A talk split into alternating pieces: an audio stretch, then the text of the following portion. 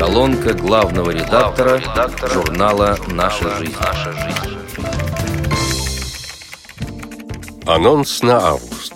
По вполне понятным причинам в августе и сентябре самое пристальное внимание будет привлечено к беседе с вице-президентом ВОЗ Владимиром Сергеевичем Вшивцевым первой части актуального и довольно обширного интервью под названием «Итоги и перспективы» затрагиваются вопросы, связанные с проведением отчетно-выборных конференций ВОЗ.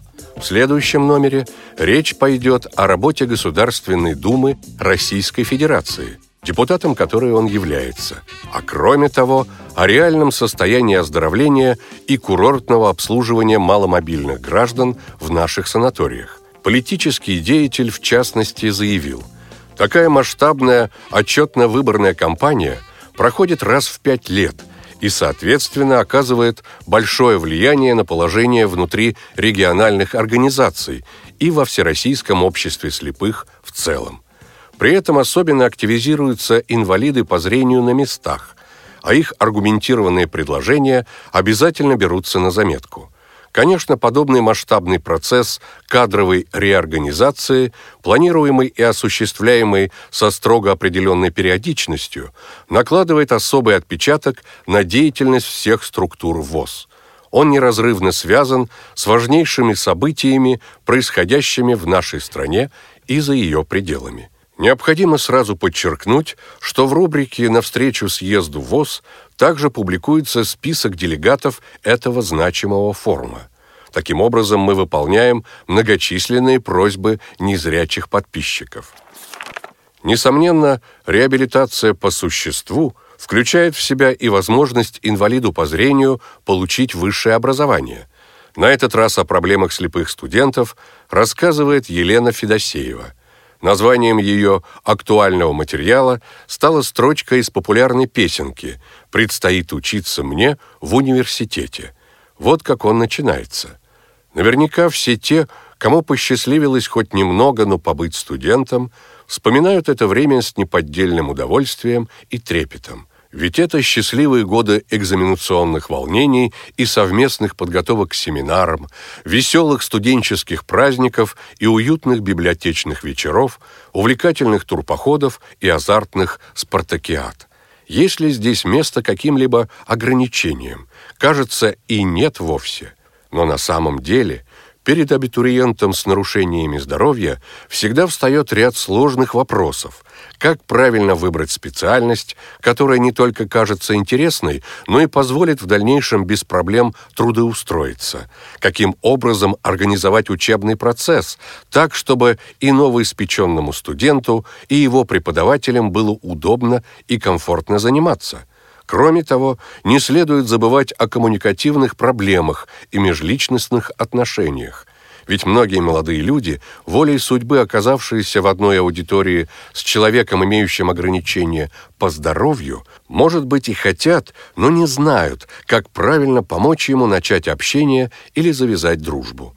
Так или иначе, но проблем сложных и не очень бывает не так уж и мало – а неоценимую поддержку делом и словом в этом случае может оказать в первую очередь тот, кто сам прошел подобный путь студенчества. С прошлого года во Владимирском государственном университете имени Столетовых на кафедре психологии личности и специальной педагогики к интереснейшему процессу получения специальности приступила необычная группа незрячих студентов. Случилось это по инициативе и при активном участии Анны Владимировны Мещеряковой, которая сама, имея ограничения по зрению, защитила кандидатскую диссертацию и стала преподавателем филологического факультета.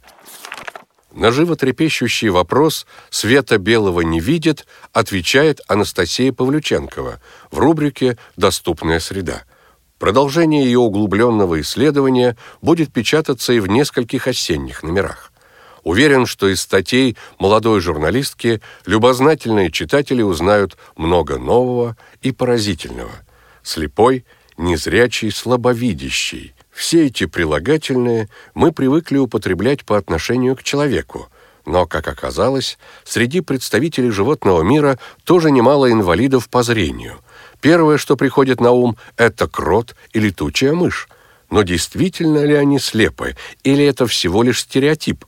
Кого из представителей фауны по праву можно считать незрячим, а о каких особенностях зрения окружающих нас животных мы не догадываемся. Попробуем разобраться.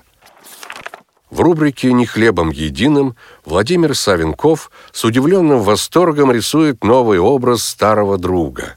Его однокашник в очередной раз продемонстрировал уникальную универсальность своих талантов. Взволнованное повествование нашего постоянного автора начинается так. О том, что я в очередной раз приглашен на Кубок Киси в Чистополь, сообщил мне Ривкат Гайраханович Гордиев еще в начале весны – Долго руководство татарской региональной организации ВОЗ не могло определиться с датой его проведения, но вот, к моему величайшему удовольствию, выяснилось, что это мероприятие пройдет примерно в середине моего отпуска, и я смогу в очередной раз навестить гостеприимную чистопольскую землю. Но цель моего рассказа не только, или точнее сказать, не столько кубок киси, как то, причем мне волею случая пришлось присутствовать. Лет десять назад я уже писал о Ревкате, мне не хотелось бы повторяться, но я не устаю поражаться новым и все более оригинальным проявлением его индивидуальности. Ведь в школе я знал Ревката отличника, никогда не проявлявшего себя как творческая личность, а теперь он и признанный поэт, и любитель зимних купаний в Камской проруби, и завсегдатай голосовых чатов, и автор, иногда присылающий материалы в нашу жизнь. Правда, мне трудно припомнить, когда это было в последний раз. Вот теперь еще и танцор – да, я забыл упомянуть, что он не только капитан команды Киси, но и, как правило, тот, кто пишет для своей команды сценарии для визиток. Чтобы подтвердить верность комплиментов в адрес Ривката Гордиева, было решено в рубрике «Смешинки» поместить его басни. Юмористическую публикацию открывает «Свободолюбивая тыква». Землицу весною взрыхлил садовод, и грядку засеял он тыквой. И вот уже первый проклюнулся всход, и тыкве на грядочке быть бы. Она же, избравши иную судьбу, стремилась к неведомой цели. Почуяв однажды вблизи городьбу, приникла к открывшейся щели, а там, за забором, широкий простор, у тыквы обида и зависть. Украдкой сквозь щелку ползком за забор тихонько протиснулась зависть, Беды не предчувствуя, тыква росла, но жизнь за забором сурова. Судьба оказалась жестока и зла. Увидела тыкву корова. И тут разнеслось сладострастное «му», придвинулась жадная морда, и тыква подумала, «Ну почему? Куда-то тянулась я гордо. Созрела бы тыква, когда б ее плеть не лезла, куда ей не надо» коль тыквой родился, дано уцелеть за крепкой, надежной оградой. Во втором шутливом произведении изучается причина косоглазия.